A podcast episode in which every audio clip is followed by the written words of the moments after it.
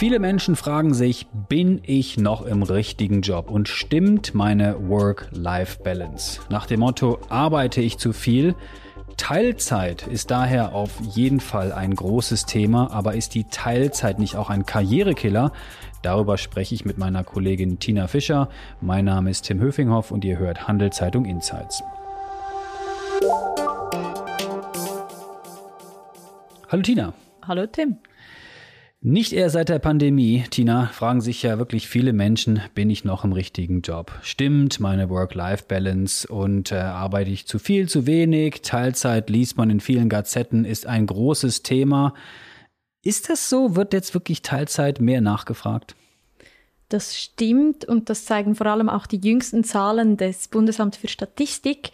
Wer sich die genauer anschaut, dem fallen wirklich zwei Dinge auf. Es ist einerseits so, dass ähm, heute mehr Frauen, also Anzahl Frauen arbeiten und gleichzeitig arbeiten sie auch in, in höheren Teilzeitpensen. Okay, bei den Frauen haben wir es geklärt. Was mit den Männern? Arbeiten die 150 Prozent oder da, da passiert eben genau das Gegenteil. Ähm, früher arbeiteten Männer wirklich fast ausschließlich in, in Vollzeitpensen, also 100 Prozent, und sie gehen heute zurück von, von 100 auf 90 oder 80. Okay, also man sieht, Teilzeit ist gefragt. Jetzt, wenn mehr Leute in Teilzeit sind, wird also in der gesamten Ökonomie weniger gearbeitet. Geht unser Wohlstand verloren? Muss ich mir Sorgen machen? Ja, das, das ist die große Frage, das ist die große Diskussion. Die Antwort ist nicht so einfach. Wir haben wirklich mit vielen Ökonominnen und Ökonomen gesprochen. Das Fazit von allen, äh, sie sind sich uneins. Die einen sagen, ähm, wir arbeiten summa summarum weniger, andere sagen, wir arbeiten gleich viel. Ähm, ein Fakt, den ich so wiedergeben kann, ist sicher, wir in der Schweiz sind nach der Niederlande Spitzenreiter ähm, im Teilzeitarbeiten und das ist wirklich, es ist ein Wohlstandsphänomen. Aber es muss den Wohlstand nicht gefährden. Und Tim, Gegenfrage. Arbeitest du Vollzeit oder Teilzeit? Ich arbeite Vollzeit und trage zum Schweizer Wohlstandsempfinden daher sehr gut bei. okay, okay. Und dann da die Frage, hast du Kinder? Ja, ich habe zwei Kinder. Ja, dann, dann gehörst du sozusagen zu einer rarer werdenden Spezies, weil... Weil ich keine Teilzeit mache. Weil du keine Zeit, weil du Papi bist und nicht Teilzeit okay, arbeitest. Okay, ich muss zu meiner Verteidigung sagen, als die Kinder sehr klein waren, habe ich auch monatelang ausgesetzt mich um den Haushalt gekümmert. Jetzt sind die Kids groß, können allein in die Schule gehen. Jetzt kann ich wieder Vollgas geben im Büro. Das freut mich natürlich. Ja, okay, das soll nur gesagt werden. Alles gut. Nein, aber wirklich, wenn man sich auch hier die Zahlen anschaut, wer sich die genauer anschaut, der sieht, dass, dass bei den Vätern hat sich, ähm, hat sich das so weit verändert, dass in den 90er Jahren beispielsweise da gab es kaum Papis, die Teilzeit gearbeitet haben. Heute sind es doch fast 20 Prozent. Mhm. Und äh, jetzt reden wir über Menschen, die äh, also Kinder haben äh, und die, die keine haben. Das, das sind die, die der Gesellschaft teilweise auch sauer aufstoßen. Ähm, deswegen ist die Teilzeit in der Kritik. Also wenn wir da an einen kinderlosen Arzt denken oder ein, ein Softwareingenieur, da kommt einfach die Diskussion hoch, hey, diese, die haben beide eine gute Ausbildung genossen ähm, und sie arbeiten jetzt nach dem Studium nur, und ich sage das in Anführungs- und Schlusszeichen, nur Teilzeit. Ähm, es geht sogar so weit, dass wenn man die Zahlen noch genauer anschaut, dann, dann arbeiten gerade kinderlose Männer häufiger Teilzeit als Väter. Warum ist das so? Ähm, die Erklärung ist einfach, also aus Sicht des Individuums, aus, aus Sicht dieser Person ist es eine Selbstoptimierung. Ähm, du hast keine Kinder, äh, du hast einen guten Job, wo du, wo du viel verdienst und da kann man es sich auch einfach eher leisten, Teilzeit zu arbeiten. Hast du aber Kinder, das muss ich dir ja nicht sagen, dann weißt du, die, die, die Ausbildung kostet. Die kosten was. Ja, genau. Wollen genau. beschäftigt werden. Und, und andersherum ist halt wirklich, also wenn du keine Kinder hast, dann kannst du es dir leisten, an nur vier Tagen zu arbeiten und drei Tage Wochenende zu genießen. Du hast von Selbstoptimierern gesprochen. Ähm, also sie genießen zum einen eine gute Ausbildung, oft auch äh, auf Staatskosten oder ich sag mal auf, auf Kosten des Gemeinwohls. Ähm, gibt ja auch private Unis oder auch Ausbildung, die man selber zahlen muss. Aber sagen wir jetzt mal, im meisten Fall ist da der Staat noch irgendwie mit dabei. Ähm, die arbeiten deswegen lange Jahre nicht und nach dem Studio arbeiten sie dann Teilzeit. Also das ist dann auch nicht so ideal, oder? Genau, und, und auch da, das ist wirklich so eine Diskussion, die im Moment hochkommt. Ähm, es heißt, der Gesellschaftsvertrag würde verletzt, la, hey, wir bezahlen, während du die Ausbildung genießt, das Studium absolvierst, das kostet ja auch fast nichts bei uns in der Schweiz.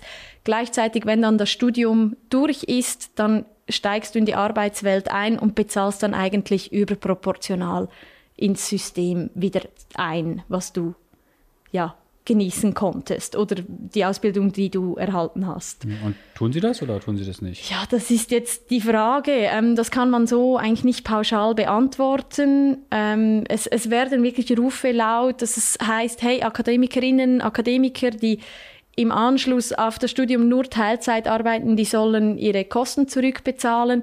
Ähm, ob das eine Lösung ist oder wie man diese Thematik angehen soll, das, das bleibt auch weiterhin Gegenstand der, der Diskussion.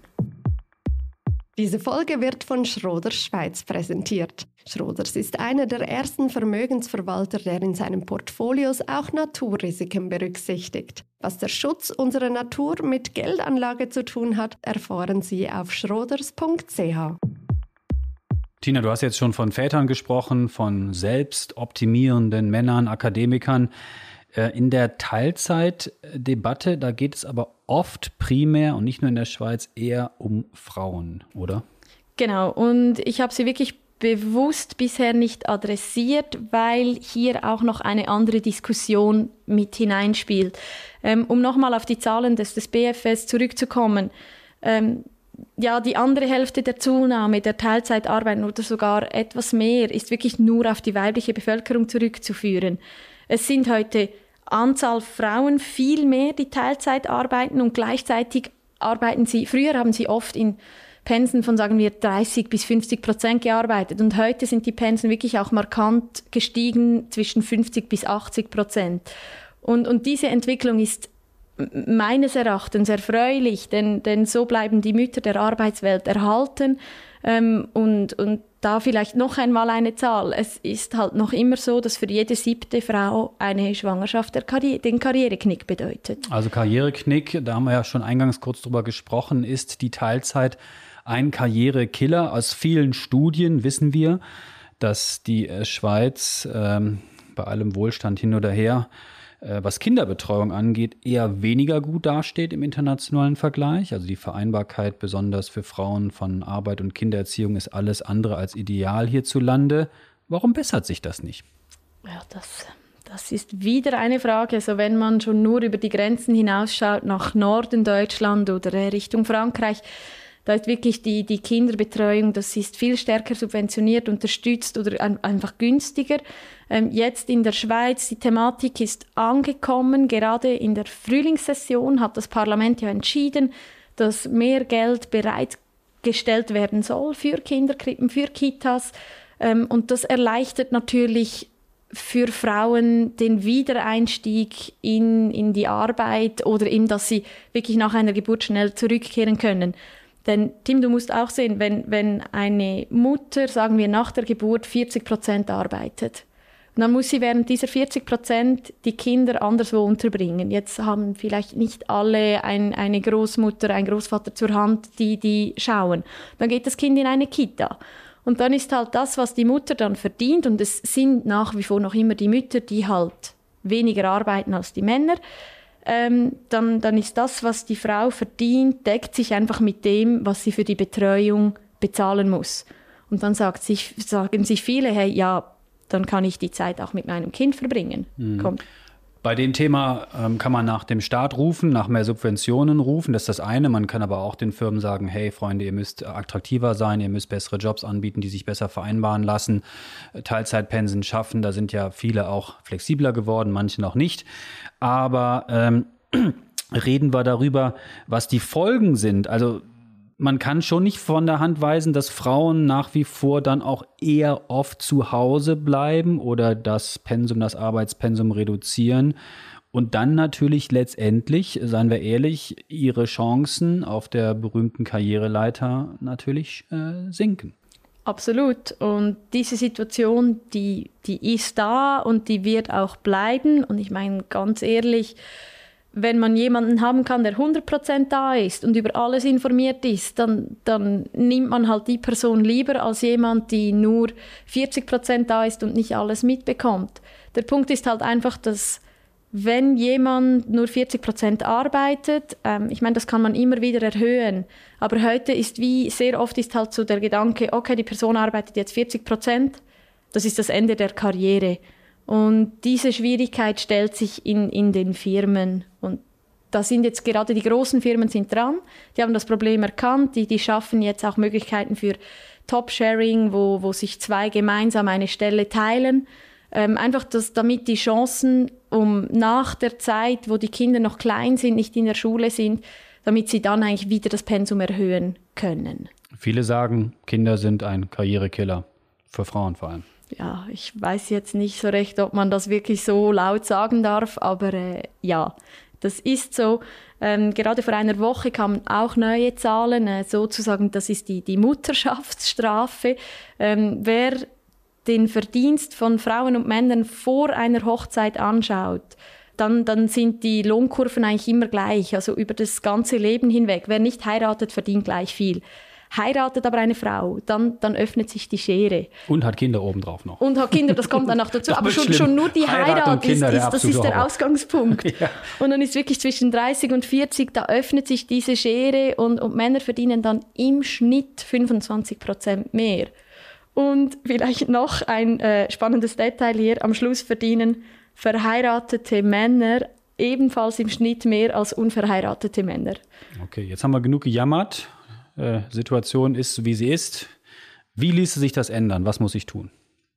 Ja, große Frage, schwierige Frage. Ähm, wir haben bereits viel angesprochen. Wie gesagt, Kita-Angebote, die, die helfen sicher. Ähm, man muss sie dann aber auch wahrnehmen. Das ist äh, die andere Seite. Ähm, denn, und auch halt dank Teilzeit halten die Frauen ihre Chancen auf, auf dem Arbeitsmarkt intakt ähm, Top-Positionen, ja, das weiß ich jetzt nicht so recht, ob man das dann wirklich machen kann, aber was müsste sich ändern? Ja, Firmen müssen sich wirklich bewusst werden, dass das halt auch eine Frau, auch wenn sie eine Babypause hatte oder fünf Jahre weg war vom Arbeitsleben, das heißt nicht, dass sie nicht arbeiten kann.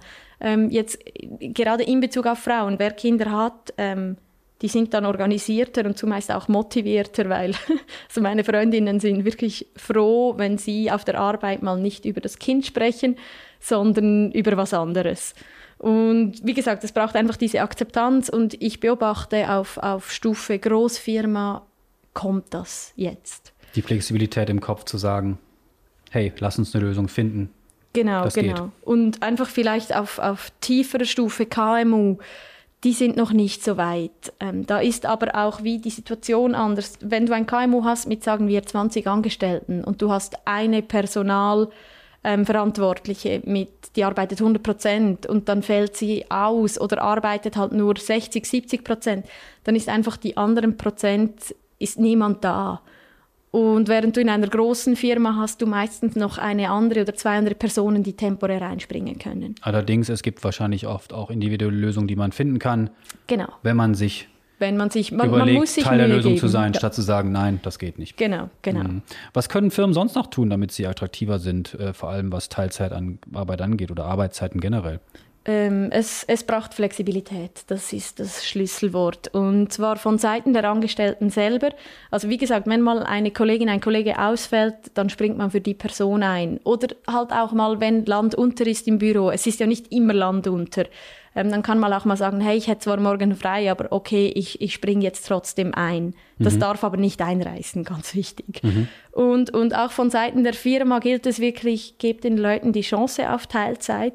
Denn wenn die Leute dann da sind, dann wissen sie, okay, ich muss so und so viel in dieser Zeit abarbeiten, ich muss Vollgas geben. Und die Arbeit wird wirklich effizient erledigt. Ich muss hier aber auch sagen, ich spreche primär von Kopfarbeit. also Blue Collar, White Collar, ähm, auf dem Bau zu sagen, hey, ich übernehme noch, keine Ahnung, den Bau dieser anderen Mauer, das, da ist es wirklich schwierig. Aber ähm, im, im Kopfarbeitsbereich, diesem Leistungsbereich, geht das einfacher. Diese Folge wird von Schroders Schweiz unterstützt. Wie Schroders Nachhaltigkeit in seinem Investmentprozess integriert und Fortschritte misst, erfahren Sie unter schroders.ch. Nun ist ja immer öfter auch die Rede äh, von der Vier-Tage-Woche, Tina. Warum ist das so? Ist das nur so eine Debatte, so eine modische Debatte, die durch die Medien geistert oder tut sich da wirklich was?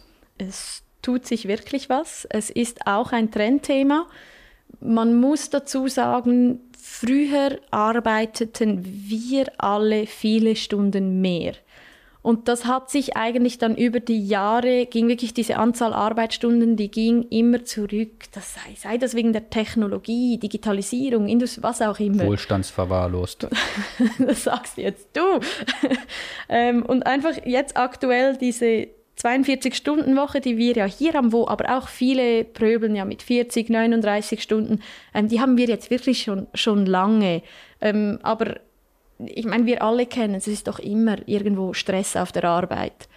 Und trotzdem wollen wir weniger arbeiten, aber es ist halt, wir leisten auch mehr in dieser Zeit, wo wir da sind, als dass wir das noch vor 20 Jahren machten, weil uns die Technologie hilft.